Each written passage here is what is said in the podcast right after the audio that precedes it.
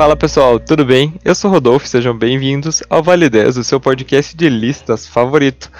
Hoje nós vamos falar de um assunto que a galera gosta, mistérios, mais precisamente mistérios sem solução que intrigam a humanidade aí há muitos anos e, e ninguém consegue explicá-los.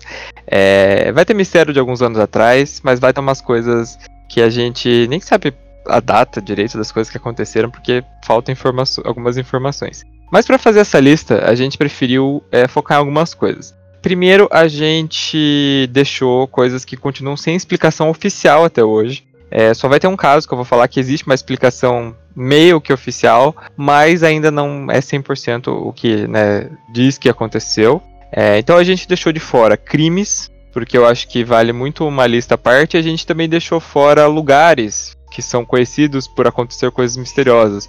Área 51, Triângulo das Bermudas, também acho que vale uma, uma lista separada. Para me ajudar hoje, nós temos aqui, eles que vocês já conhecem, o Paulo. É, oi, de novo eu estou aqui. Definitivamente não estou jogando enquanto a gente conversa. e o Melegari. Eu também não estou jogando enquanto a gente conversa, então fica tranquilo. não, olha só, né, gente? Pra você ver o que que eu passo. Ninguém me dá atenção. Ah, mas você tem namorado, né? Igor, me dá atenção, por favor. Igor, se você tá ouvindo isso, Rodolfo tá carente. É verdade, o Igor tá aí, dá um oi pra ele. Ele não tá, ele tá trabalhando. Ô, oh, tristeza. A vida é difícil. Isso aí, gay, levanta pra trabalhar.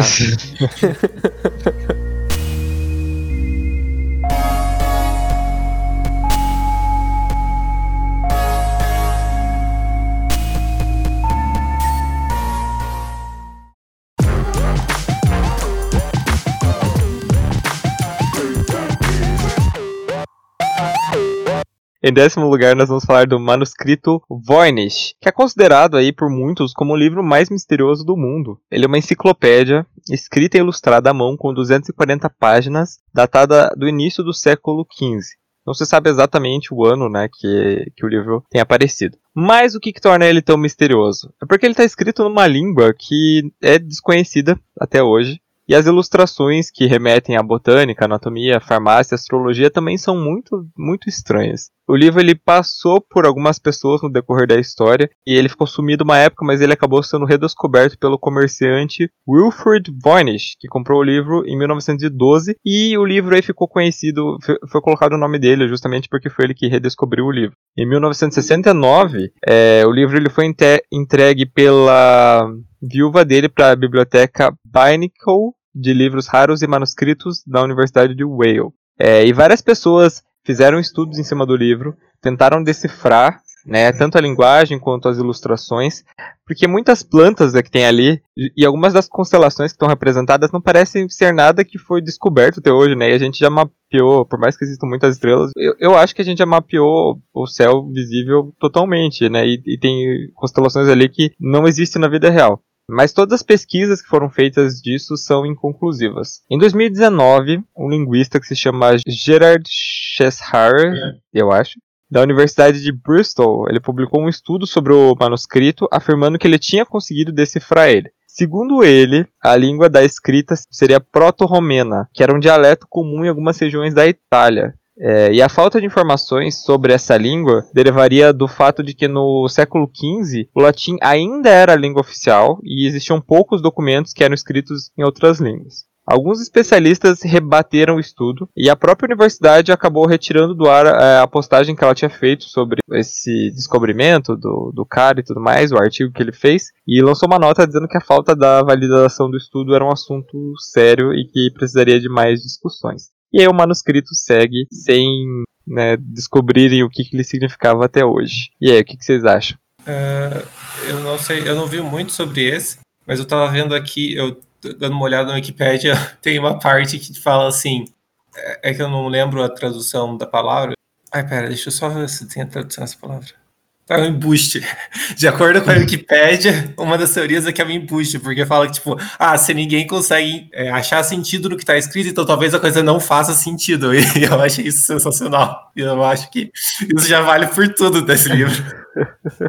Olha, eu acho que eu sou adepto desse pensamento porque eu tô vendo umas imagens dele agora e é bem zoado, então. É, é, é tipo aqueles livros da Idade Média que tem umas coisas muito zoadas, tipo umas lesmas gigantes Coisa do tipo. É, mas a gente pensaria, por que, que alguém escreveria, perderia tempo, apesar que no, no século XV não tinha muita coisa pra fazer, né? É. Pode ser bem isso, é a maior, uma pegadinha pra durar anos e anos. Nossa, mas a pessoa, tipo, foi muito. Foi muito além. Foi muito além, né? É, você pensa, a pessoa. É, quem escrevia naquela época era letrado, né? Letrado era pouca gente, ainda sabia desenhar, então vai saber, né, o que aconteceu com a pessoa. Sim, mas é interessante mesmo. Pode ter sido escrita por mais de uma pessoa, né? Escrita É, por um, também. ilustrada por outro. Muitas coisas se passam na cabeça do ser humano. É difícil entender o que os outros querem. É verdade, né? É, o, o que se falava é que esse livro teria vindo, sei lá, de uma outra dimensão, que a linguagem é diferente, por isso que as plantas são diferentes, de outro, sei lá, de outro planeta, esse tipo de coisa, né? Até, até porque é, o céu visível aqui da Terra, como eu falei, ele já é uma piada. Então esse negócio das constelações que ficaram meio. Porque uma planta, beleza, a gente descobre várias plantas, plantas entram em extinção. Mas o céu é, realmente é, demora muito pro céu mudar dessa forma, né? Não, é bilhões de anos. Assim, teoricamente ele muda todo dia, né? Mas a gente não percebe, porque são mudanças muito pequenas. E também, né, vocês pensam, uma coisa que foi criada lá em 1400, né, bem antiga. É. Não tinha noção de... As pessoas não tinham noção da realidade tão profunda quanto a gente tem hoje. Eu achei que você só ia falar as pessoas não tinham noção e eu tava. É, realmente elas não tinham noção. Elas achavam que o conhecimento que elas tinham na época sobre aquilo ali, né, então é dentro daquele conhecimento fazia sentido, né? Agora isso aí não faz sentido em nenhuma coisa, então não sei, né?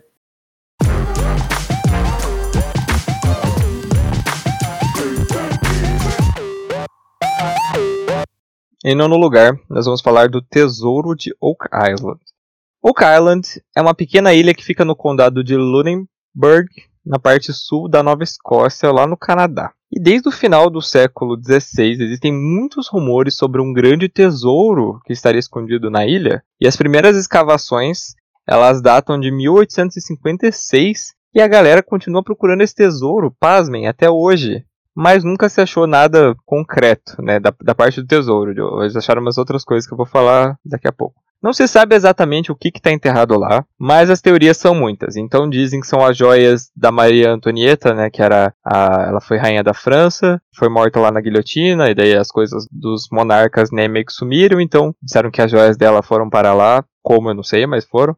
Os manuscritos do Shakespeare, porque dizem, há muitas teorias que Shakespeare ele é uma figura que talvez não exista. Não sei se vocês já conhecem essas teorias. Essa, no... Essa é nova pra mim mesmo. Dizem que várias pessoas escreveram os textos dele, não foi uma pessoa só. E daí dizem que esconderam todos esses manuscritos lá. Talvez o tesouro de algum pirata famoso. Se fala muito no pirata Edward Teach, que é o Barba Negra das histórias aí que a gente escuta nos desenhos e tudo mais. Ele é, é baseado num pirata que realmente existiu. Passando até mesmo por artefatos religiosos, né, como a Arca da Aliança, o Santo Grau, que teriam sido escondidos lá porque pelos Cavaleiros Templários. É, é uma coisa muito, muito louca. E onde que está exatamente esse tesouro? Segundo as lendas, ele estaria localizado é, num local que se chamaria Money Pit, que é um fosso muito fundo que foi encontrado por escavadores. Uma empresa foi lá, tentou escavar o fosso, encontrou uma pedra com símbolos muito estranhos. Eu não coloquei a tradução do que eles acharam meio que da pedra, porque é bem divergente o que, o que as pessoas falam. Então, se vocês tiverem mais curiosidades, vocês dão uma procurada aí, mas cada lugar fala uma coisa. E nesse fosso existem diversos andares, digamos assim, e conforme eles foram escavando, aconteceu que um desses andares ele ia inundando de água, porque existia uma espécie de armadilha que escoava a água do mar, e a água do mar ia para dentro do poço, e eles tinham que parar a escavação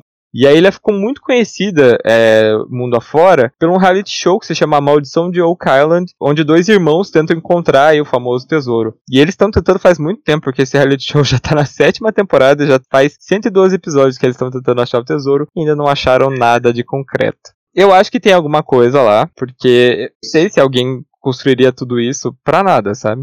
É, esse realmente é, é, um esforço demais para não ter nada. É, então, tava vendo aqui, o, o, fosso ele tem 60 metros, né? Então, pô, cavar 60 metros naquelas épocas não era muito fácil, não. Não então, mesmo.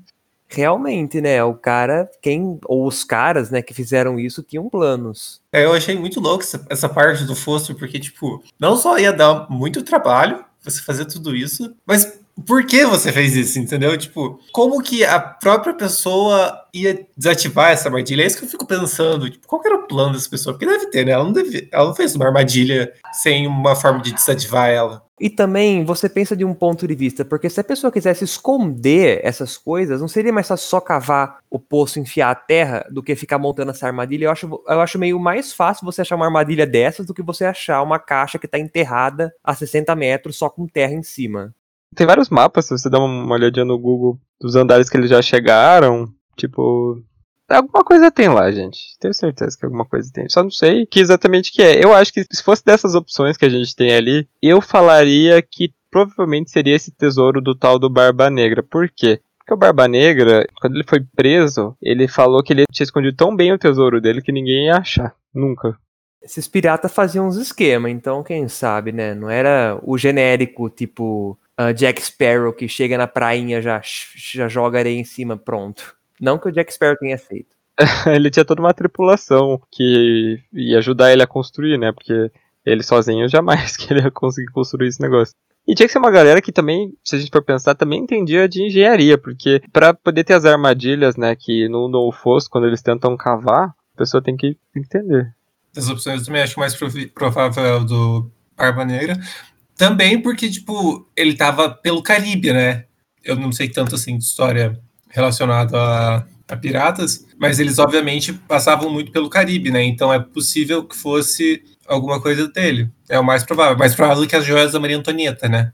É, esses piratas, eles ficavam no Caribe, né? Aí, tipo, você pega esse lugar que é o Canadá mais longe, sabe? É meio, meio fora da área de atuação comum deles, mas é, talvez seja por isso que ele tenha escolhido esse lugar, né? Meio longe frio, né?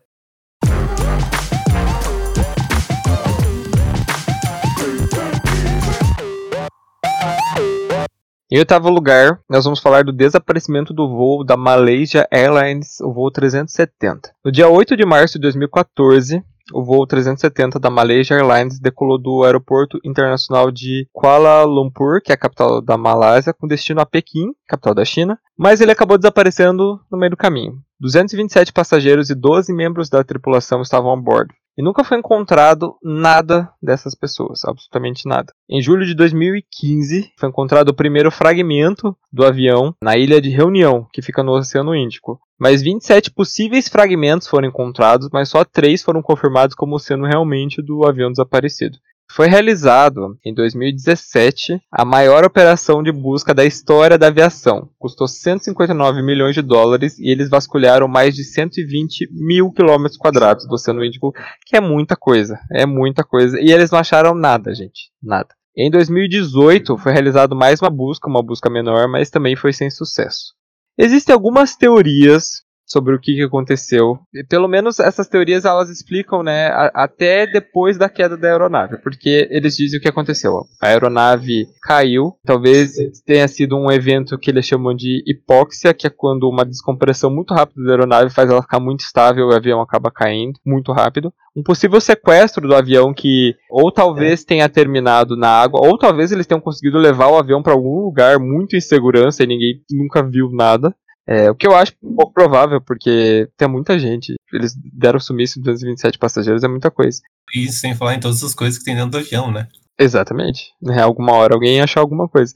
E também tem a teoria do suicídio do piloto, que o próprio piloto teria mergulhado com a aeronave e talvez ele tenha mergulhado de uma forma. Eles dizem que ele, ele conseguiu colocar a aeronave na vertical. Ele achou um lugar tão fundo que foi tão para baixo que, tipo, ficou, ficou por lá mesmo. É, e essa teoria ela ficou popular do, do suicídio do piloto depois do desastre do voo da Germanwings 9525, que foi em 2015. Não sei se vocês lembram que caiu um avião nos Alpes franceses, e daí descobriram que foi o copiloto que jogou de propósito a aeronave contra as montanhas. Apesar de se falar muito dessas teorias, não existe né, a teoria oficial até hoje. Porque a única coisa que sobrou do avião realmente foram esses três fragmentos que eu falei. Agora eu vou falar das, das teorias loucas que, é, que a gente vai falar. Tem duas teorias muito loucas. A primeira é que o avião teria sido sequestrado por naves alienígenas. E a segunda, e, que, é, que é sinceramente a minha favorita, é que o avião teria entrado num buraco de minhoca. E o que, que é um buraco de minhoca? Eu vou, eu vou explicar rapidamente. Ele é um atalho para outro lugar do universo. É tipo, você pega uma folha de papel e esse é o universo. Aí você dobra ela no meio e você fura. Isso seria o buraco de minhoca. Você levaria ela pro outro lado, pro outro lugar do universo e o avião teria de parar em algum outro lugar. É, uma curiosidade é que a série Manifest, que tem feito muito sucesso, tenho visto falar muito. Pelo que eu vi algumas coisas, eu vi que eu sei que tá no Globoplay, daí às vezes eu vejo alguma coisinha quando a televisão tá ligada, é, que passa algum comercial. Cara, a série parece muito boa e ela foi baseada nessa segunda teoria. Na série, um avião fica sumido por 5 anos e de repente ele volta pra Terra como se nada tivesse acontecido. Todo mundo fica chocado e os passageiros começam a apresentar estranhos, estranhos comportamentos, digamos assim. E aí, o que, que vocês acham que aconteceu com o voo da Malaysia Airlines? Eu, eu, lembro desse caso acontecendo, mas minha memória não é muito boa, então, tipo, eu não lembro da repercussão que teve. Então, tipo, eu não lembro como é que era o estado das pessoas. Uh, eu, eu lembro um pouquinho, eu tava olhando aqui as, o que o Rodolfo falou, e eu lembro que parece que ele desviou bastante da rota, que ele tinha uma rota ali para ir que da Malásia para a China ele não, passaria pelo Oceano Índico, sabe? Então eu lembro que parece que ele deu uma boa desviada, aí sabe, sei lá, porque ele desviou, né? E Bom, que caiu, ele caiu, né? Tá, tá óbvio que o avião caiu, mas sei lá, né? Como é uma coisa que aconteceu muito isolado, a gente não tem nada, né? É difícil tentar adivinhar o que aconteceu, né? Mas é assim, esse caso, o que, que é o complicado? Cara, você não achar nada. Tipo, você achar três fragmentinhos de nada, você não achar, tipo, nada, sabe? A caixa preta, os restos do avião, os, os assentos, algum pertence, os passageiros, você não achar nada, nada, nada. É bem complicado. O, o mais estranho é a caixa preta, né? Que, que foi feita exclusivamente para você registrar o que aconteceu no caso de um desastre natural, né? De, um desastre natural não, um desastre num avião. E tipo, ela é feita exclusivamente para resistir a vários tipos de impacto e etc. Então estranho pra caramba isso aí. Uhum. Eu acredito no que foi buraco negro. buraco de buraco de minhoca, né? Meu, minhoca, se fosse um buraco negro, tava todo mundo morto. É. é. Eu acho a ideia do buraco de minhoca uma coisa muito louca. Eu não sei se é um espaço para a gente falar disso aqui, né? Mas só essa possibilidade pra, de, de você ir para outro lugar e em outro tempo no universo inteiro é uma coisa muito louca de se pensar, né? Sim. Eu tenho uma história sobre isso, acho que o Paulo conhece essa história. Eu vou contar um dia. Um dia eu conto aqui. que é muito grande para contar agora. Mas é isso. Ninguém nunca soube o que aconteceu com o voo, gente. É, uma pergunta, essa série, ela não é exatamente sobre o voo, né? Porque eu acho que ia ser muita falta de tato. Não, é, é baseada no voo. Tá, ainda é meio estranho, mas é um pouquinho melhor. É, eles inventaram o voo deles, da série, né? Aconteceu as coisas naquele voo, mas não é o da Malásia, né? Não, não. É dos Estados Unidos, eles estavam dentro, dentro dos Estados Unidos. Ah, tá, ok, melhorou.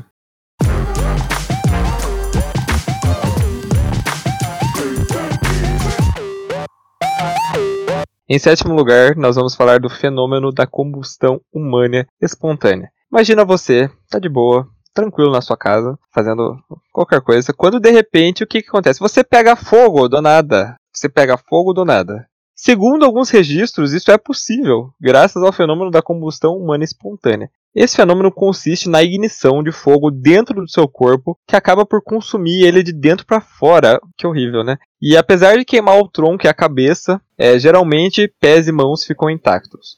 O local onde o corpo fica, né, o corpo carbonizado da pessoa, é particularmente misterioso. Por quê? Porque os objetos ao redor, às vezes, é, não tem nenhum contato com o fogo. Tipo, tá o corpo da pessoa ali, cinzas da pessoa, né, no, na verdade, e o restante do quarto tá normal, né? O que é muito estranho, porque a gente sabe que fogo é uma coisa que se alastra muito fácil. Por isso eles dizem que a combustão, essa combustão seria é, muito lenta. O primeiro registro é, histórico da combustão humana espontânea foi feito pelo médico dinamarquês Thomas Bartholin em 1641, num livro, aqui o livro Historium Anatomicarum Hariorum. Desculpa, meu latim não é muito bom.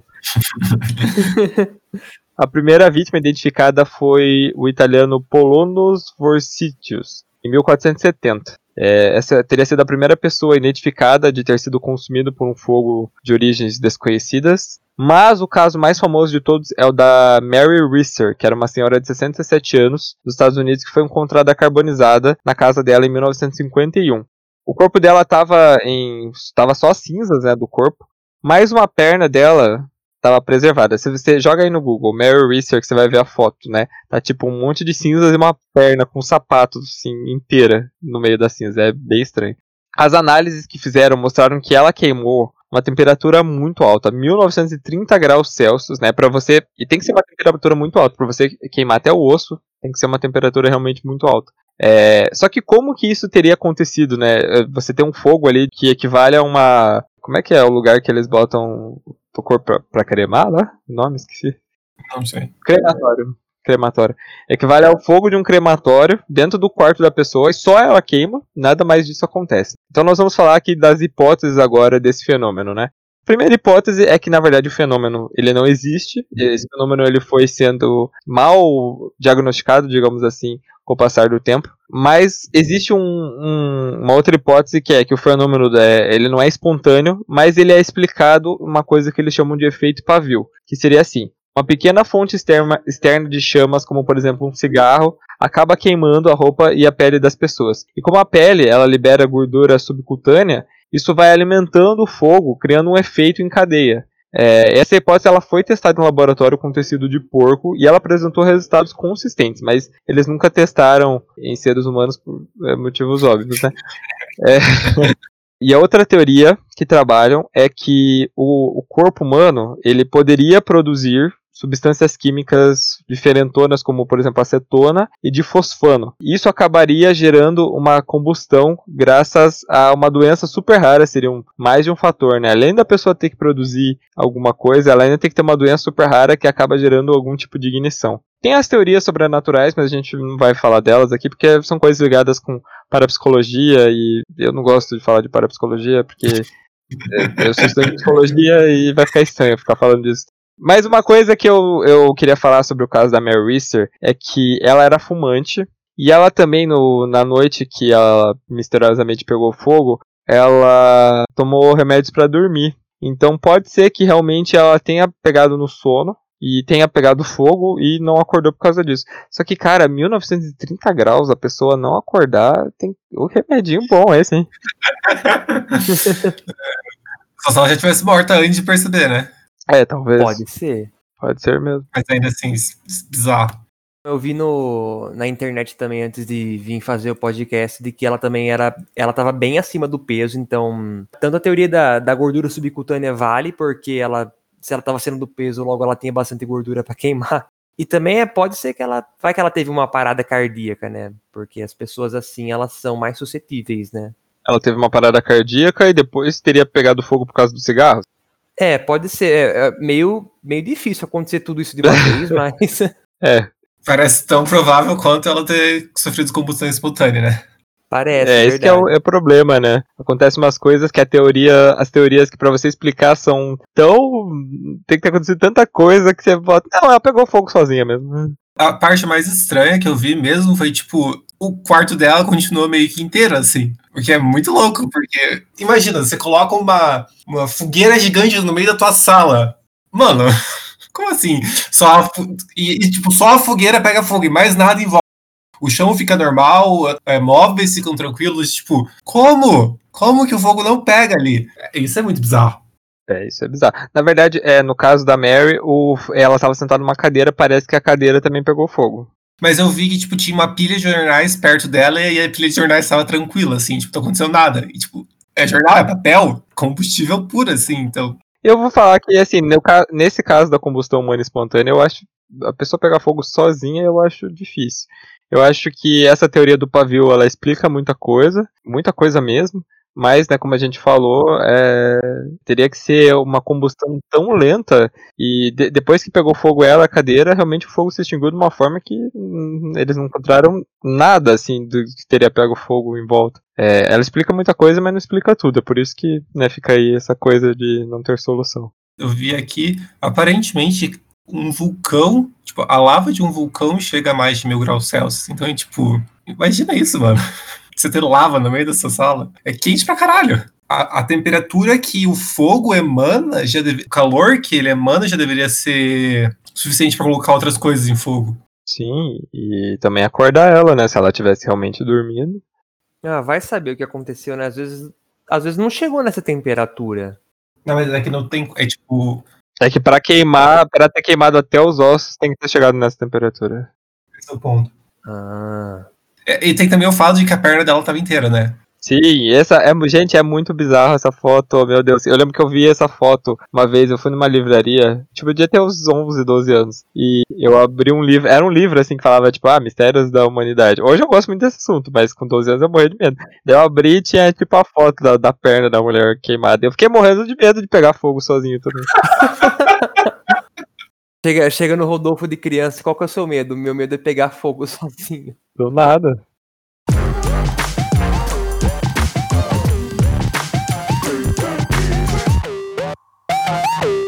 Em sexto lugar, nós vamos falar aqui do mistério mais antigo da nossa lista, que é o desaparecimento da colônia Roanoke. Colônia Roanoke ela foi a primeira tentativa dos britânicos é, de fazer um assentamento lá nos Estados Unidos. É, então, em 1587, antes daquela. A gente estuda um pouquinho da, da colonização da América e tudo mais, então, antes da- das primeiras das 13 colônias, lá daquela história toda, foi feita uma tentativa. Em 1587, 118 pessoas embarcaram com destino à costa da ilha de Roanoke, que atualmente é uma, uma ilhazinha ali que fica na Carolina do Norte. O encarregado de cuidar do pessoal era o John White. É, só que o que aconteceu? Infelizmente houve um acidente com o navio que trazia os, os suprimentos. Então o John decide viajar de volta para Inglaterra pra, a fim de conseguir mais suprimentos e, e conseguir garantir a sobrevivência ali da, da colônia, porque obviamente que eles até eles plantarem, até eles colherem as coisas iria demorar muito, eles precisavam de mantimentos. É, só que o que aconteceu? Quando o White ele chegou na Inglaterra, tinha acabado de estourar uma guerra entre a Inglaterra e a Espanha. E isso acabou atrasando muito a volta dele, é, cerca de três anos. Numa época que viajar de um local né, para outro, entre Ingl- Inglaterra e Estados Unidos, demorava mais de um mês. O que aconteceu? Quando ele chegou, não tinha ninguém. Não tinha ninguém. Era como se a colônia não tivesse existido, né? Não tinha sinal dos colonos ou do povo nativo que morava ali nas proximidades e que era, era amigo do pessoal. Ele era um povo pacífico, era amigo do pessoal. Inclusive existiam é, nativos que tinham se convertido ali e moravam junto. Nem sinal de conflito, que é muito estranho. A única pista que eles acharam foi que numa árvore que tinha ali perto tinha uma, uma palavra é, entalhada. A palavra era Croatoan. É, esse nome estranho ele se refere a uma ilha que fica mais ao sul de Roanoke. Por acaso era a ilha de um dos uma das pessoas nativas ali mais conhecidas que era o Manteu. Ele era meio que o líder ali do, do povo que ficou ali no lugar do White quando ele foi para Inglaterra. É, os exploradores ingleses eles, eles tentaram chegar lá duas vezes, mas eles não duas ou três vezes agora eu não coloquei aqui, eu não lembro de cabeça, mas eles não conseguiram chegar. Hã? São, se eu não me engano, são duas, e daí eles não. Como é o barco era meio que alugado, eles não podiam fazer uma terceira. Ah, então era isso. Os exploradores até tentaram chegar lá mais duas vezes, mas eles é, não conseguiram por causa do tempo. É, sempre tava treta com tempestades e outras coisas, e eles não foram lá. Eles acabaram desistindo e voltaram para Inglaterra. Então aí, gente, 118 pessoas desapareceram, né? O que, que pode ter acontecido? Então existem algumas teorias aí. A primeira é que a colônia ela pegou um barco, né? Como eu falei, inclusive até o barco, é, os navios, né, tinham sumido. A colônia pegou esse navio, conseguiu chegar na ilha. Como nenhum navio inglês voltou para verificar, eles ficaram por lá. Só que eu acho que essa teoria, ela não sei se, se vale, porque depois que chegou o pessoal para colonizar lá, da, da história das três colônias que a gente conhece, eles teriam conhecimento que né, teria um povo morando lá, né? Teria que ter passado muito tempo, ter se misturado várias e várias gerações para que isso, isso fosse se perdendo, que é, eu acho bem difícil. A segunda teoria é que eles pegaram o barco mesmo e tentaram voltar para Inglaterra. Só que aconteceu? Ou o barco acabou se perdendo, ou eles foram atacados por piratas, ou por espanhóis, né, por causa da guerra que estava acontecendo. O barco afundou, foi parar em algum outro lugar que eles não sabem. E a terceira teoria diz que o que? É, acabou acontecendo ali uma epidemia na, na colônia e eles foram aos poucos morrendo, né? Os poucos que sobraram foram tentando chegar outros lugares, foram morrendo e tudo mais. Só que eles já fizeram algumas, algumas buscas por corpos e nunca acharam né, um, um local assim que fosse um cemitério. Nunca acharam uma grande quantidade de corpos enterrados juntos, que seria provavelmente o cemitério da colônia se isso realmente tivesse acontecido. E é claro, as teorias sobrenaturais dizem, né, que é, eles teriam sido vítima de maldições e de bruxarias. É, a gente tem que lembrar um pequeno contexto histórico aqui. Esse povo que foi para Inglaterra, eles eram os puritanos. Eles eram protestantes extremamente radicais, então eles acreditavam muito nessas coisas de é, sobrenatural. Inclusive, se você assistiu a Bruxa, você deve lembrar, né? eles eram puritanos, né? Inclusive, engraçado que no filme da bruxa o cara era mais puritano que os puritanos. Ele foi expulso da colônia puritana porque ele era muito religioso. que loucura, mano. Imagina que legal que conviver com uma pessoa dessa. O homem é brabo, hein? Esse era. É, então eles teriam sido vítima de alguma coisa ali sobrenatural que acabaram desaparecendo. Né? Isso né, não, não, fica claro. E a palavra Croatoan, que era a tal da ilha, virou meio que um sinônimo de desgraça, né? É, ligada a algumas mortes, desaparecimentos. Se você dá um Google aí, você consegue achar mais algumas informações sobre isso. Inclusive, só um, uma curiosidade aqui. Se você assiste Supernatural, você deve estar familiarizado com essa, essa palavra. Por quê? O que é o tal do Croatoan na mitologia do Supernatural? É um vírus, é, é, meio que faz parte do plano do apocalipse, é um vírus que transforma as pessoas meio que num zumbis, mas é, não aquele zumbi tipo Resident Evil, sendo uma pessoa extremamente violenta, né? Mas, mas é, é só isso mesmo que eu queria falar um parênteses. E a história da colônia, ela foi retratada na sexta temporada de American Horror Story também. A temporada que chama Roanoke. E ficou-se por muito tempo sem né, a menor explicação para o que tinha acontecido, até que em 1937 uma turista entregou para o Departamento de História da Universidade de Emory, em Atlanta, uma pedra que ela teria encontrado enquanto estava viajando. E essa pedra supostamente seria uma lápide. E quando eles fizeram alguns testes e viram que estava escrito, eles viram que podia ser de um parente do John White, que ele tinha deixado lá, porque inclusive a neta dele foi a primeira pessoa que nasceu né, na América, o primeiro americano que não era indígena, né, o primeiro inglês. Ah, vocês entenderam? então supostamente seria a pedra da lápide dela, né? Em 2016 fizeram alguns testes, ela foi confirmada como autêntica, porém, né, não achei mais nada sobre isso, então acho que ficou meio que por isso. E até hoje, né, não se tem é, uma coisa oficial de o que, que aconteceu com a tal da colônia. E aí, o que vocês acham? Eu já conhecia, na real, esse, esse caso por causa de um, de um podcast que eu ouvi uma vez. Eu parei de ouvir, não lembro porquê, talvez eu volte um dia, não sei. Que se chama Ótimo Podcast que no começo, tipo, existe a cidade misteriosa que se chama Ostio. E tem, tem, tem todos os rolês, né, que eu não vou explicar, porque eu não vou, não vou falar todo o plot do podcast aqui.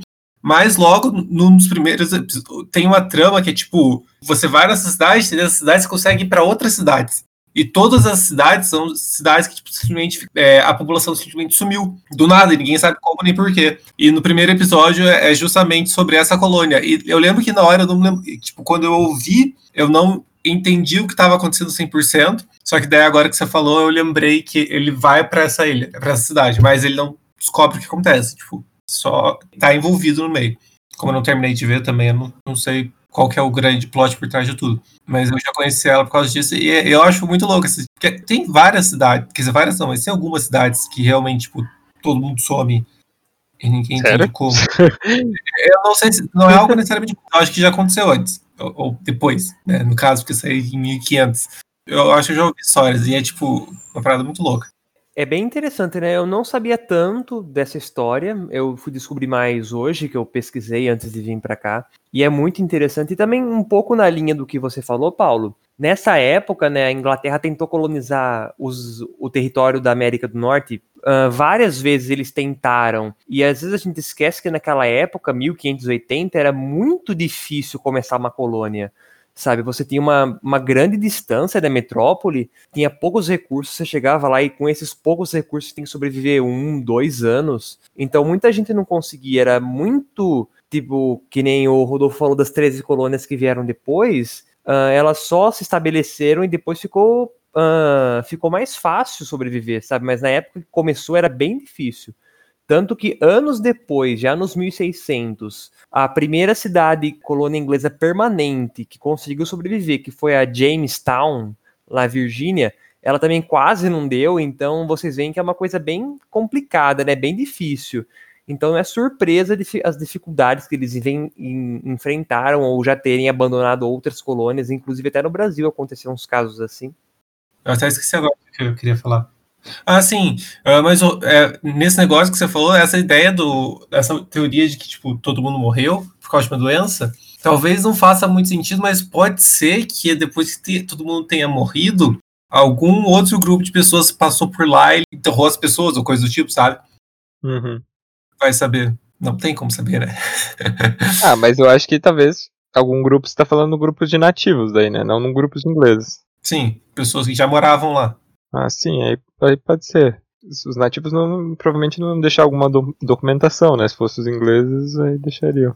Tem uma teoria também que sobre esse assunto que estava lá num, num, num, vídeo do YouTube de que ao invés de terem ido ou para outra ilha ou pro tentar voltar, eles foram para dentro do território, né? Que aí era mais inexplorado, né? Mais mato, né? Que eles estavam numa ilha, eles foram pro continente. Aí lá, sabe-se lá o que aconteceu. Mas não sei, eu sou um pouco adepto da teoria de que eles foram para essa ilha Croatoan e como os, os, ingleses que foram lá depois, eles tentaram ir nessa ilha e não conseguiram, os caras desse vídeo eles até falaram, ah, vai que eles ficaram lá, ninguém, ninguém foi lá mesmo, então vai saber o que aconteceu, né? Vai que eles ficaram lá até morrer, ou eles foram atacados por índios, né? Porque os índios lá também não eram muito amistosos. Essa teoria de que eles foram para dentro, eu acho que faz sentido, só que o que me pergunta é, por que que porque teoricamente né, eles sabiam que tinha um lugar lá dentro, né, que eles podiam ir para se estabelecer. Por que, que, o cara não foi lá, o John White? Por que ele não foi lá então, se ele sabia? É isso que não faz sentido para mim.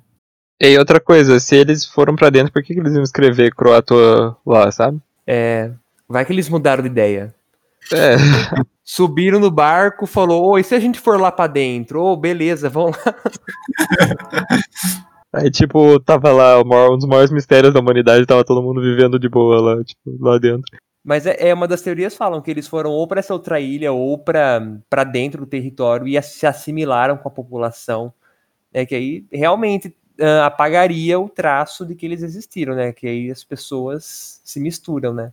Sim, só que eu, eu, eu fico pensando, eu, eu não achei assim nada sobre isso, mas eu imagino que o pessoal deve ter procurado nessa ilha de Croácia se existia um tipo, sei lá, é, um grande cemitério ou existiria algum, alguma coisa, sabe? Alguma coisa ia ter que ter, algum registro. Isso que eu acho complicado dessa história toda, assim, sabe? Eu antes acreditava muito na teoria que eles teriam pegado o barco e tentado voltar para Inglaterra e acabou afundando. Só que aí fica a tal da lápide, né? O que será que tem essa lápide? Será que a... algumas pessoas começaram a morrer, inclusive nessa dele, eles acabaram enterrando e daí decidiram ir para Inglaterra e o barco afundou, sabe? Eu fico pensando que deve ter sido uma série de coisas, assim, sabe? Não foi só uma coisa. Pode ser também, faz, faz sentido isso que você falou nunca é só uma coisa, né? O mundo é muito complexo para ser só uma coisa. Então, realmente pode ter sido uma, um conjunto, né? Eu não sei se eles teriam gás para voltar, né? Porque o, o John lá voltou para Inglaterra ele sozinho justamente porque eles estavam com falta de recursos, né? Eles estavam com pouca comida, pouco material. Então, acho que e para você ter uma viagem né, de barco nessa época demorava vários meses. Então, não sei se eles teriam muito gás para ir, tipo, nossa, vamos, né? Com pouco Nossa, é recurso. é verdade. Ainda tem isso ainda. É. Esse caso é. Esse caso é bem louco. Complicado. bem louco. É, eu acho ele bem interessante porque ele também foge um pouco desse. Tipo, óbvio que quem é apaixonado por teorias supernaturais vai achar um jeito de enfiar um buraco de minhoca, um fantasma, um zumbi que seja, um alienígena. Vai achar um jeito de enfiar. Só que esse é um dos casos que, tipo, ele foge do padrão dos outros, porque, tipo, é um troço muito grande, que aconteceu com muitas pessoas, e, tipo, sem nenhum registro. É, sei lá, eu achei esse caso muito louco mesmo. Eu também achei.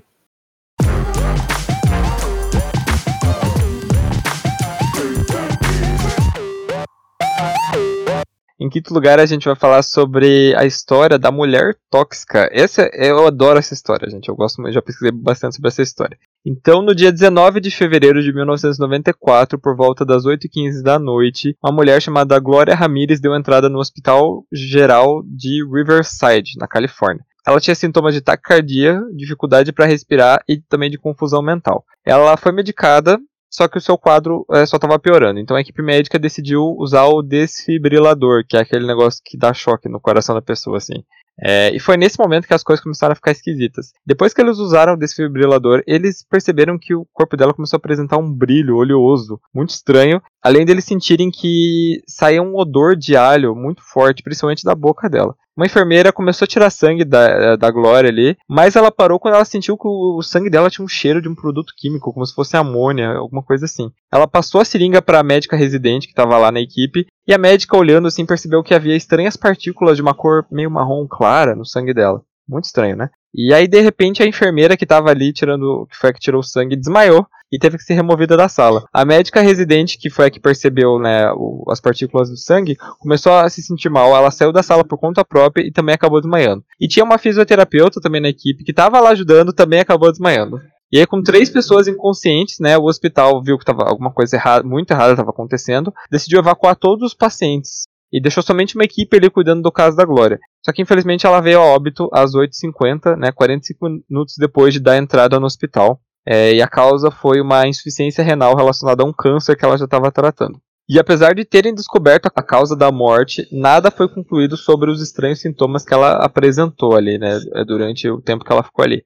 E das 37 pessoas que tiveram contato com a Glória enquanto ela estava viva, ou com o corpo dela, 23 ficaram doentes e 5 foram hospitalizadas com sintomas graves. E esses sintomas eles eram de náuseas, vômitos, dores de cabeça, tontura, confusão mental, febres e desmaios.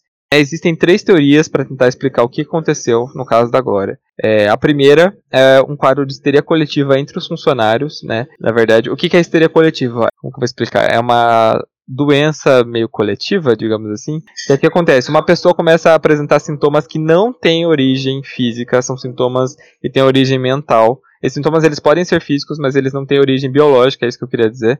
E outras pessoas começam a apresentar as mesmas coisas, só que tudo isso que está acontecendo é só um processo mental que está acontecendo, é, não, é, não é nada biológico. Existem vários casos de, de histeria coletiva, se você quiser dar um Google aí você vai encontrar. A segunda teoria já é bem mais complexa. A Glória ela estaria usando um gel é, para tratar as dores dela. É um gel que ele seria anti-inflamatório, né, para fazer o tratamento de um câncer. É um gel que você passa no corpo. Que aconteceu? Uh, eles teriam dado oxigênio para ela. Esse oxigênio teria se transformado numa outra substância mas era uma substância que não era tóxica. Só que o que aconteceu? Quando eles usaram o desfibrilador, essa substância teria, teria ocorrido ali uma eletrólise, né, que é uma reação química por meio da corrente elétrica.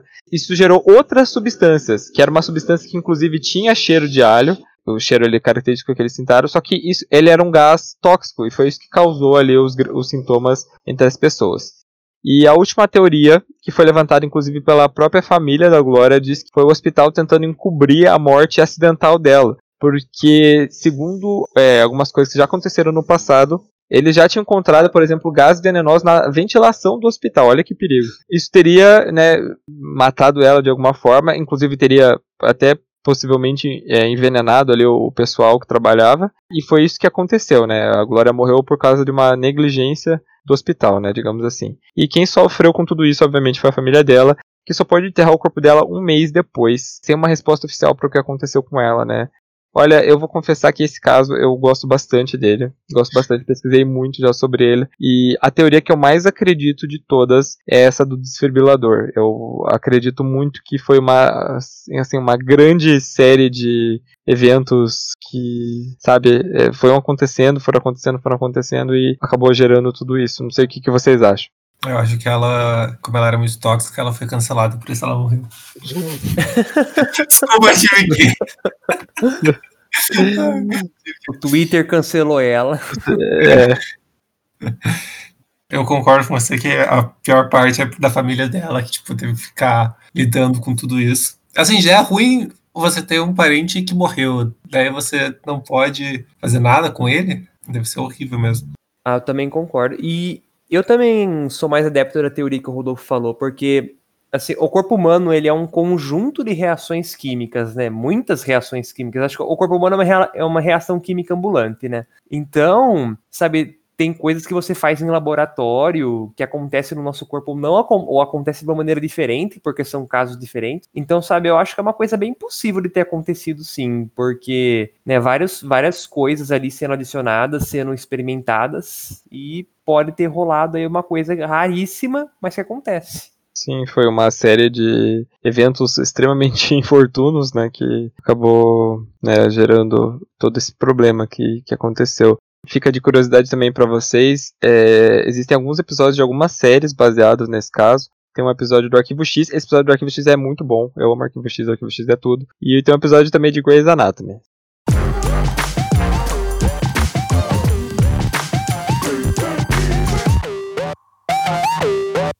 Em quarto lugar, nós vamos falar do derrama. O derrama ele seria um som de origem desconhecida que está sendo identificado no nosso planeta desde os 70. É, o caso mais famoso do derrame, ele teve início no começo dos anos 90 na cidade de Taos, no Novo México. Inclusive o som foi batizado de Taos Ram, ele foi gravado, foi feito estudos e tudo mais. E hoje, se você procura aí Ram no YouTube, você vai achar muito vídeo sobre isso. Muito vídeo de gente que escutou esse tal desse som estranho, filmou, né, e disponibilizou aí pra galera. Cara, parece uma, uma, uma vuvuzela. Eu acho muito parecido o som. Ou uma corneta, parece um instrumento musical. Obviamente que eu acho que não é um instrumento musical, porque é um, é um barulho que você percebe que tá vindo assim de todos os lugares. Ele tá ecoando por tudo. Tinha que ser um, a senhora vuvuzela tocando pra você conseguir ouvir de um jeito tão grande. Mas o que que acontece, né? É, não existe uma explicação oficial sobre o que, que seria esse som. Mas o que muitas pessoas dizem é que vários sons teriam é, origens diferentes, né? Por, por, mais que o som seja parecido, teriam origens diferentes. Os sons, eles são bem parecidos, se você for olhar aí no, no YouTube, você vai ver que eles, eles são bem, tipo, como se fosse uma, como eu falei, como se fosse uma vuvuzela, só que ele tem um toque metálico, assim, sabe? Num, umas notas metálicas, não sei explicar de som, tá, gente? Mas é como se tivesse um barulhinho metálico, assim, no, no meio dele, é bem esquisito. Existe um site chamado thehum.info, onde você pode conferir em quais locais o, já foi registrado o fenômeno. Inclusive, ele é um mapa colaborativo, então se você ouvir o som, você pode ir lá e, e marcar lá é, para ajudar aí o, o, mapa a ficar maior. O pessoal fala sobre as explicações, né? Fábricas, aviões, animais, som vindo do espaço, satélites, meteoros, tem, tem muita explicação, gente. Só que, como eu falei, né, o fenômeno é tratado como uma coisa só, mas é mais provável é que ele tenha diferentes origens, né? E mesmo assim, não se tem uma explicação sobre exatamente o que, que é, porque é um som. Eu imagino que vocês devem, vocês devem ter procurado no YouTube. Mano, se eu escuto isso na minha casa, eu acho que eu tenho um troço. Na boa, porque é muito. É um som muito esquisito. Imagina você ouvir um negócio vindo do, do céu, assim, digamos, um som muito estranho. E é, e é desconfortável. Sim, muito. É um som bizarro mesmo. Ah, você falou de Vuvuzela, vai ver a torcida de algum país. É, é o eco da, das torcidas das, da Copa da África do Sul. Meu Deus. Nossa. Puxou essa, hein? é. Eu tô, eu tô. Tá difícil hoje. Eu sei. Eu sei, gente. Desculpa, mas é. Aquele negócio, você vê a bola que canta, você chuta ela. É, existem algumas teorias aí teorias não, né? Explicações religiosas, mas é, foram obviamente descartadas pela comunidade científica, porque barulho de uma corneta e tem aquelas coisas dos anjos do apocalipse e tudo mais. Olha, eu não, eu não quero falar sobre religião aqui nesse podcast, porque, porque, assim, o que eu já ouvi desse negócio do, do Derram sobre religião é que assim, meu, faz tanto tempo que tá tocando, tá, tanto tempo que tá anunciando apocalipse que, tipo, tá, tá atrasado já, né? Apesar que eu, eu acho que 2020 é um apocalipse, mas tudo bem. Eu acho que o apocalipse somos nós, então não precisa de corneta, não. Inclusive, tem uma coisa que na época da minha adolescência eu procurei bastante, que eu achei muito da hora, que foi um sinal, inclusive especificamente chama sinal wow, sabe, wow em inglês? Eu tô manjando desse sinal aí.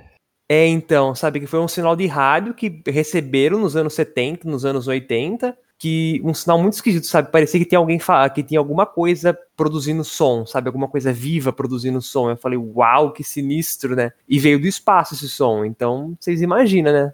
É, e eles não sabem até hoje, né, o que, que é. Tem aquele sinal BLOP também, não sei se você ouviu falar, que aquele foi captado embaixo d'água. Não, esse eu não escutei. É um sinal que parece aquele sinal, tipo, de quando você faz uma faz bolhas embaixo d'água, tipo, blu, sabe? É. Mas ele falaram que ele era tão grande. Eu vou até procurar aqui pra não falar besteira. A frequência, ó, é ultra baixa e era extremamente poderosa. Tinha que ser um bicho, tipo, o maior bicho da história da humanidade para fazer um sinal daqueles. Acho que uma, uma baleia peidou. Ai, meu Deus. e o Paulo que começou, então eu vou. tô puxando a onda só. Eu não, não levei o negócio tão baixo assim, velho. Não, mas assim, tipo, baleias fazem esse som, tanto que se eu não me engano, a cachalhote, ela consegue se comunicar do, no Atlântico da costa leste dos Estados Unidos até a Europa, assim, tipo, ela consegue fazer sons que atravessam o Atlântico quase. Será que, tipo, foi alguma coisa também da, da própria Terra, sabe? Algum efeito uh, geotérmico, será? É possível. Talvez. Que a gente sabe pouco, né, sobre o, os fenômenos que acontecem né, no magma, no, no, núcleo, então talvez seja alguma coisa.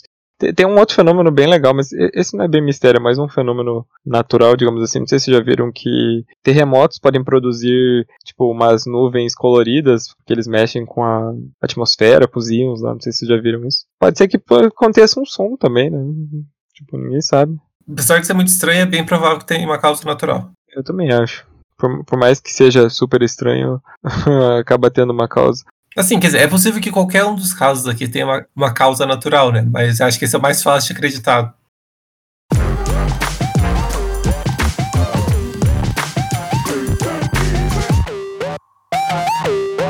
Em terceiro lugar, nós vamos falar de um caso que ficou bem famoso na internet uns anos atrás, que é o caso da Elisa Lam. 28 de outubro de 2013, a estudante universitária canadense Elisa Lam se hospedou no Cecil Hotel. É meio que um hostel, é uma coisa mais para pessoas que estão viajando, é um hotel muito barato, tudo mais, que é mais para quem vai ficar pouco tempo, mas ele também é uma parte hotel, então tem gente que mora lá. E esse hotel fica no subúrbio de Los Angeles. Os pais dela, eles eram muito protetores com ela, e eles pediram para que ela ligasse todos os dias para eles, né, para avisar que estava bem e tudo mais. Só que aconteceu, no dia 31 de janeiro ela não ligou, e também era o dia que ela deveria fazer check-out no hotel. E os pais ficaram preocupados, obviamente, ligaram para a polícia dos Estados Unidos que começou a buscar jovens, né? Mas ele não teve sucesso no momento. A polícia então divulgou algumas imagens é, internas da câmera de segurança do elevador do hotel e foi aí que fez um grande sucesso na internet esse caso. Por quê? Porque as imagens do hotel. Eu tô arrepiado, gente, sério. As imagens do hotel é. são muito estranhas. Ela tá, tipo, é, é a Elisa. Ela tá sozinha, ela entra no elevador e ela começa a apertar todos os botões. Ela põe a cabeça para fora do elevador como se ela estivesse olhando se está vindo alguma coisa ou não. Mas não tem nada. Aí ela ela começa a se movimentar de um jeito muito estranho, muito anormal, assim, meu Deus, é muito bizarro. E aí de repente ela sai e, e é isso. Nos dias após o desaparecimento, muitos hóspedes do hotel eles começaram a reclamar da qualidade da água do hotel. Segundo eles, a água estava com uma cor meio estranha e também estava com gosto bizarro. E a torneira também estava com uma pressão muito baixa. E a equipe de manutenção foi o quê? Foi abrir a caixa d'água e o que, que eles acharam? Acharam o corpo dela lá dentro, gente. Segundo a autópsia, né, os resultados da, da autópsia, ela teria consumido vários medicamentos, mas não encontraram nada nem de drogas nem de álcool no sistema dela. E até hoje, qual que é o maior mistério, né? Como que o corpo dela foi parar lá?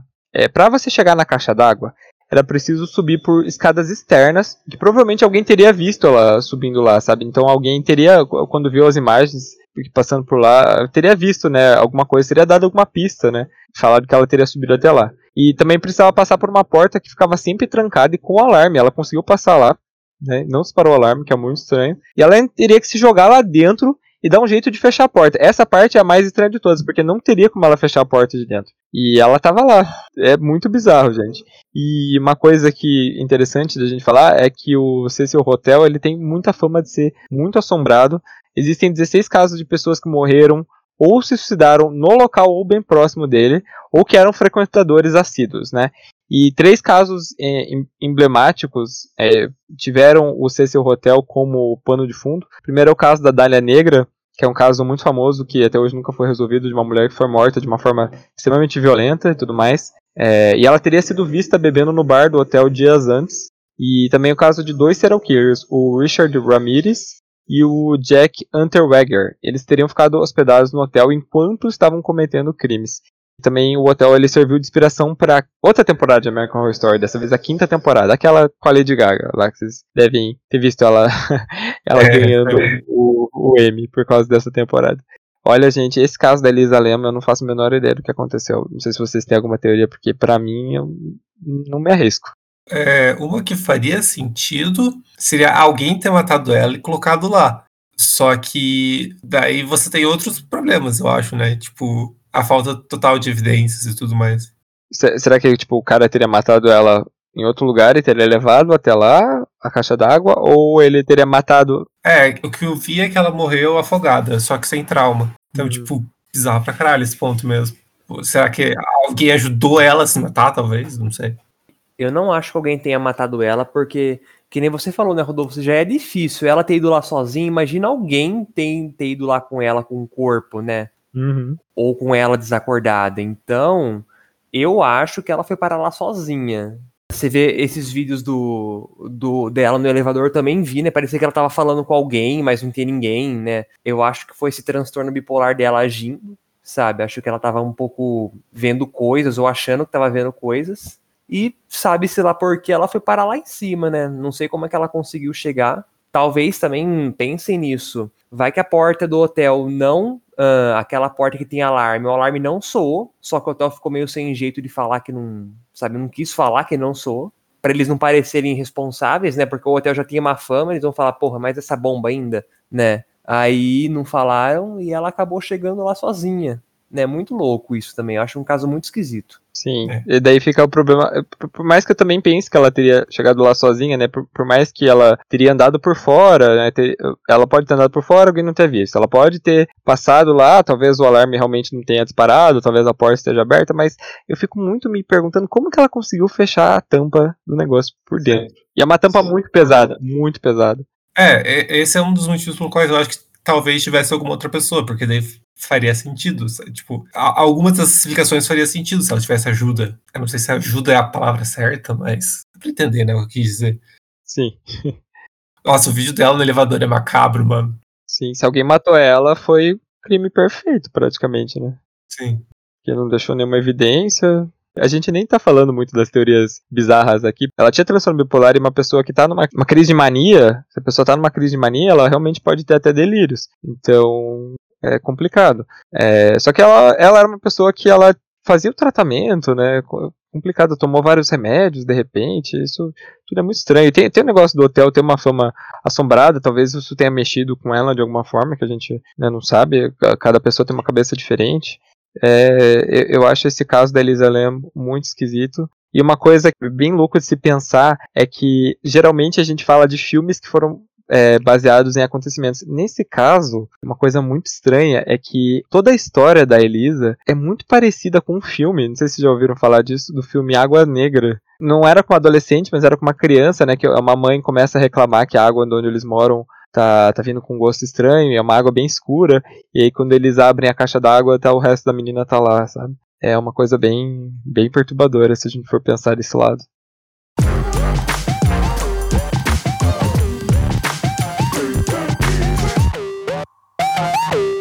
Em segundo lugar, nós vamos falar do Cicada 3301. Esse é bem recente também, foi de 2012 e esse ficou bem famoso na, na internet também. É o que aconteceu. Em janeiro de 2012 apareceu um anúncio no 4chan sei se vocês, se vocês lembram do Fortean, era aquele fórum. Ele era conhecido por ser meio que uma terra sem lei na internet, assim, o pessoal xingava muito, tinha muita coisa de racismo, xenofobia e tudo mais, e depois deu uma, uma amenizada, né? E aí em 2012 apareceu um anúncio feito por um usuário que estava identificado apenas como 3301, e esse anúncio dele acabou gerando o quê? Uma mobilização mundial. Mas por quê? Porque ele anunciava enigmas que deveriam ser resolvidos. E, cara, esses enigmas, não tem outra palavra para descrever eles do que senão enigmáticos, porque eles eram muito complicados. Eles eram realmente para pessoas que eram muito capacitadas, porque eles eram muito difíceis. E a cada teste que ia passando, os, os usuários iam se deparando com mais e mais coisas estranhas que acontecia ali. Tinha muitas coisas criptografadas, muitas coisas que eles foram encontrando ali que foi tornando cada vez mais misterioso. A comunidade ficou muito unida nessa época para tentar, né, adivinhar o que estava acontecendo, quem estava por trás disso. E aí chegaram no nome, né? Supostamente era uma organização chamada Cicada 3301. Cicada é cigarra, aquele, aquele inseto em inglês. Ele ficou tipo como se fosse o símbolo do grupo, né? Uma, uma cigarra meio, meio estranha, assim, bem colorida. E dentro dos desafios existia um que ele dava algumas coordenadas para diferentes locais do planeta. E nesses locais tinham panfletos com imagens lá da, da cigarra e um QR Code, que é aquele, aquele que se aproxima do seu celular e ele entra num determinado aplicativo ou site. E com essa nova etapa do desafio, o desafio ele foi para a Deep Web e aí sim perdeu-se o rastro né, do que aconteceu com, com o grupo Cicada. Alguns dos usuários que eram os mais participativos, eles acabaram desaparecendo dos fóruns, isso gerou né, eh, mais e mais. Né, o que, o que aconteceu? Em 2015, alguns deles deram entrevistas falando que o objetivo do grupo é, era encontrar as, as pessoas mais inteligentes ali da, da internet possíveis, né? E eles teriam sa saído dos fóruns porque eles foram, como eles foram os primeiros a resolver, impediram os acessos deles aos fóruns para que eles não colocassem as respostas lá para que não, não, muitas pessoas não acabassem entrando, né, apenas por ver as respostas. E qual era o objetivo do grupo, segundo eles? Era encontrar o maior número de pessoas inteligentes para que se desenvolvesse projetos de garantia de anonimato na internet. É uma coisa que é, é bem importante, né? Mas que, por exemplo, na Deep Web isso é uma coisa extremamente mal usada, porque se você não sabe o que é Deep Web, seria é uma internet que a gente não consegue acessar do Google normal, você precisa de um navegador próprio, e aí existem muitos relatos de venda de drogas, venda de armas, que mais assassinos de aluguel, é, vídeos pornográficos pesados ou com crianças e etc. Tráfico de pessoas, inclusive, eu já vi que tem nessa Deep Web. É bem sinistra a Deep Web, gente. Não entra na Deep Web. E aí ficou esse grande mistério, né? É, o grupo ele publicou mais três desafios que dois deles nunca foram resolvidos. E até hoje a identidade de quem estava atrás desse grupo permanece um mistério. Realmente eles trabalharam bem no anonimato que eles queriam, porque nunca, nunca descobriram quem eles eram. Muito, muito louco, né? Eu não, eu não acompanhei isso na época. Foi em 2012 que começou, né? Então, nos anos seguintes também teve. Eu vi que até o Cellbit tentou fazer alguns vídeos assim. Sabe? É realmente uma coisa que ficou popular na época. E sei lá, né, gente? Já, eu tô vendo aqui na Wikipedia.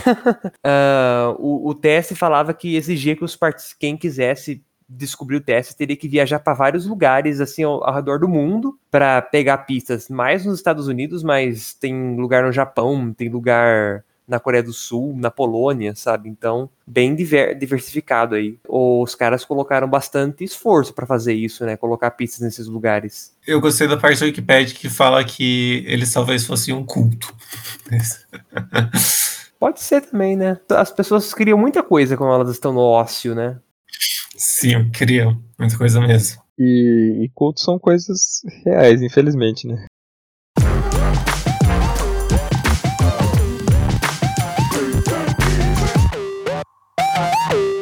Em primeiro lugar, nós vamos falar do incidente de Dyatlov Pass.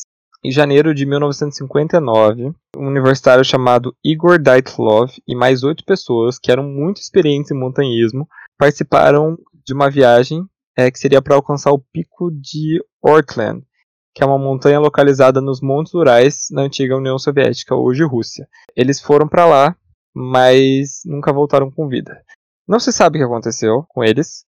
O que se sabe é que, assim, na noite de 2 de fevereiro, é, algo fez com que eles entrassem em pânico. E foi um pânico generalizado. Tanto que, assim, é, quando os, os, corpos foram encontrados, alguns deles não estavam nem vestidos, estavam como se tivessem saído é, no meio da nevasca só de cueca e meia. Eles nem abriram a tenda para sair, eles rasgaram a tenda e saíram. E aí os corpos foram encontrados um tempo depois, não tinha um sinal de luta, né, mas alguns apresentavam um traumatismo craniano e outros ossos quebrados. A causa da morte deles, a maioria foi por hipotermia, porém algumas mortes são dadas por ferimentos, né, ou traumatismo, ou é, esse tipo de coisa. É, os que morreram devido a ferimentos, eles parecem ter sobrevivido um pouco mais de tempo. Alguns deles vestiam, é, estavam vestindo roupas dos outros, né, como se tivessem pego a roupa do, do morto para vestir, o que é bem estranho.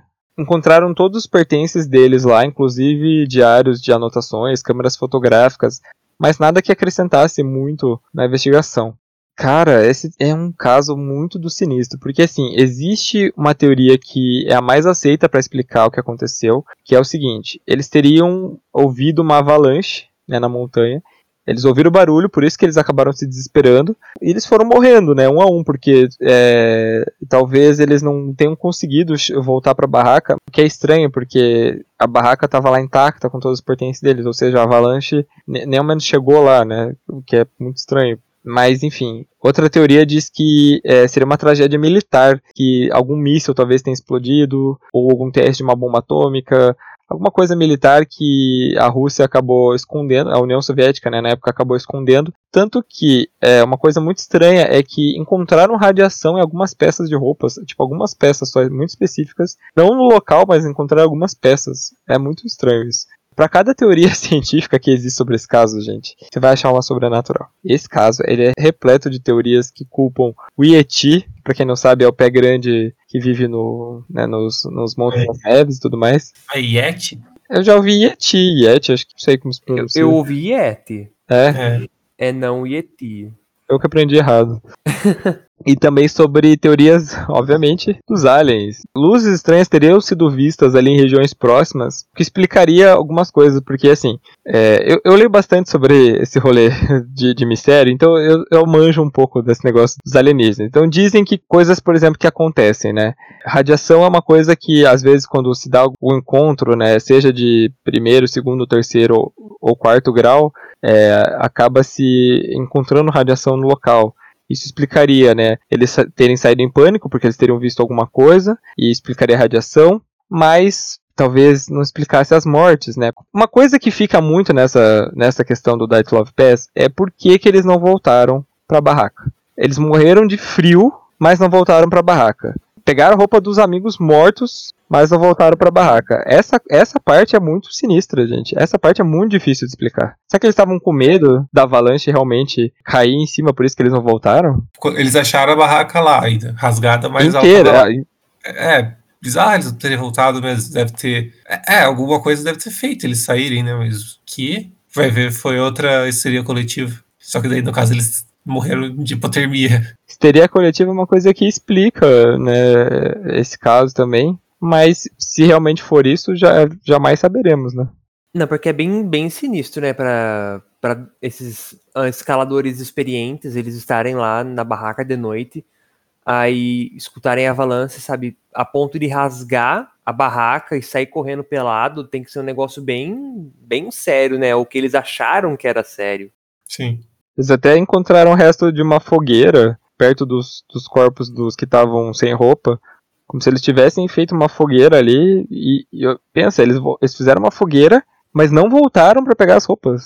Rolou alguma coisa que eles ficaram paranoicos e é isso, né? É, é, a explicação começa faz sentido. Será que teve algum desentendimento entre eles? Tipo, eles brigaram, brigaram muito sério pra eles não voltarem? Teria que ser, tipo, muito sério para eles preferirem correr o risco de e, e acabar sofrendo uma hipotermia do que resolver. Sabe por que, que não faz muito sentido isso que você falou? Por que, que algum deles não voltaria, sabe? É, Tipo, todo mundo de mal um com o outro, aí todo mundo sai no meio da neve, ninguém fica na barraca.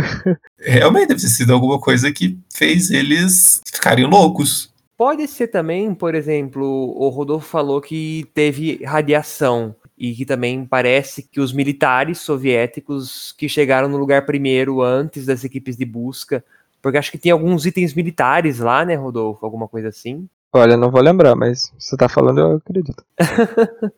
Né, Então eu não lembro exatamente o que que era, então eu posso estar falando um pouco de merda, mas vamos lá. Eu não sei, eu tenho uma teoria de que pode ser que eles tenham, alguém tenha levado, alguém tenha achado alguma coisa nuclear, sabe, alguma coisa radioativa e eles tomaram um susto. Ou não sei, porque eu acho que esses primeiros caras saíram sem roupa, sabe, se perderam. Tanto que o segundo grupo que acharam, eles estavam vestindo as roupas de quem saiu. Então acho que eles, eles pensaram, poxa, eles saíram lá no meio tão perdido. Vamos levar as roupas deles junto com as nossas pra gente não passar frio também, né? Aí a gente acha eles e dá pra eles. Eu acho que também pode ter sido esse- essa linha de, de acontecimento. É, é uma explicação, né? Mas tem uma coisa que também fica bem sem entendimento, é que as pessoas que não morreram de frio, morreram por causa das pancadas, né, que talvez tenham levado. E os legistas que fizeram a autópsia deles falaram que era uma pancada tão forte como se eles tivessem sido atropelados. Mas aparentemente alguém perdeu uma língua no meio desse rolê. Verdade. Tudo bem que perder partes do corpo aí, tipo, eu já acho que, é, sei lá, pode ser algum animal que tenha comido, sabe? Mas a- essa parte da pancada foi a língua, é, alguém tava sem a, a língua mesmo. Tipo, é isso que eu tô falando, tipo, o animal comer a língua do bi, do, do pessoa, é- é- isso é, isso é muito estranho. Tipo, só a língua ainda por cima. Ah, mas dizem que língua é macio, né? Ah, Mas sei Não lá, sei. outras partes do corpo. E tipo, n- eu não sei se acharam. é, Provavelmente não, até porque a neve deve ter encoberto, mas não acharam pegada de nada, não acharam nenhum. como se eles tivessem sido arrastados, nem nada disso. Mas o, o que me intriga bastante são duas coisas. Por que, que eles não voltaram pra barraca? E como que essas pessoas que morreram por causa dos ferimentos foram atingidas por uma coisa tão forte assim no meio do, da montanha, sabe? É, é- é nessa eu fico meio que pro sobrenatural, peronomútil, porque eu sou uma pessoa. Eu já fui, eu já fui menos cético, hoje eu sou bem mais cético do que eu era antes. Eu, eu fico no, no. Não tem explicação. É uma coisa que não tem explicação, sabe? É, eu, eu sou uma pessoa bem cética, então o que me parece aconteceu alguma coisa que causou um pânico coletivo ali no meio e todo mundo perdeu a, a razão, assim, porque é o que mais faz sentido para mim. Muito louco, né? Acho que não só esse caso, como todos esses casos, a gente descobre que a gente achava que a gente sabia tudo de ciência, que a gente sabe explicar tudo. Não, né? Tem coisas aí que acontecem e a gente não faz ideia do que aconteceu. VV foi algum Talvez pode sido não. um animal, né? é, pode ser ou uma pessoa, alguma outra pessoa que quis. Foi atrás, sei lá.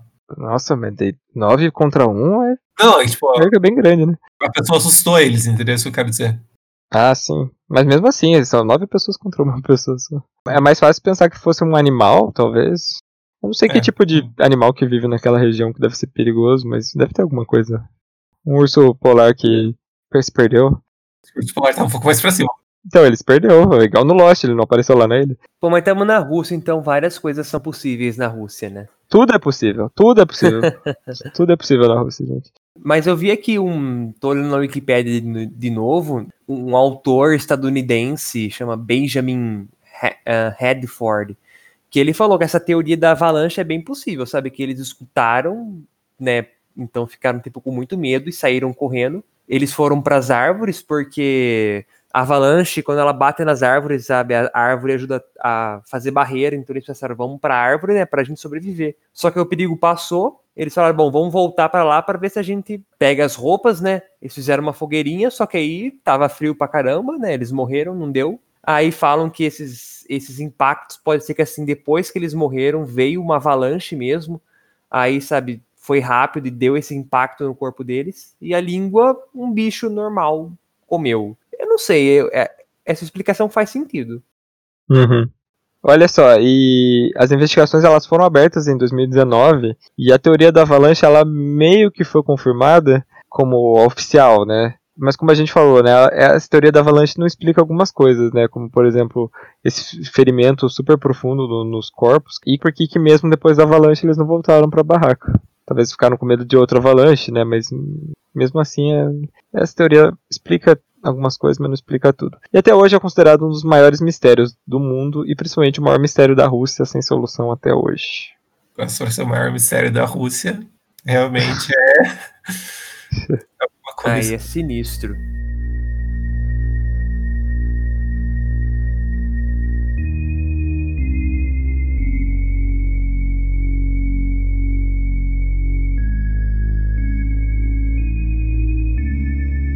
Mas é isso, gente. É, espero que vocês tenham gostado do episódio. Todas as fontes da pesquisa eu vou deixar aqui na descrição. Sigam as redes sociais do podcast para mais informações. Se puderem, né, apoiar a gente com 5 reais por mês, vou estar ajudando esse nosso projeto lindo e maravilhoso a continuar existindo. Esse esse tema eu acho que vale muito, muito, muito uma outra parte. Então se você está ouvindo a gente no YouTube, que sai os nossos episódios toda segunda-feira, deixa aí nos comentários que caso que você acha que dá para fazer uma parte 2 aí desses mistérios sem solução. É isso, gente. Muito obrigado por terem escutado a gente. E até mais. Tchau. Tchau, tchau. Tchau.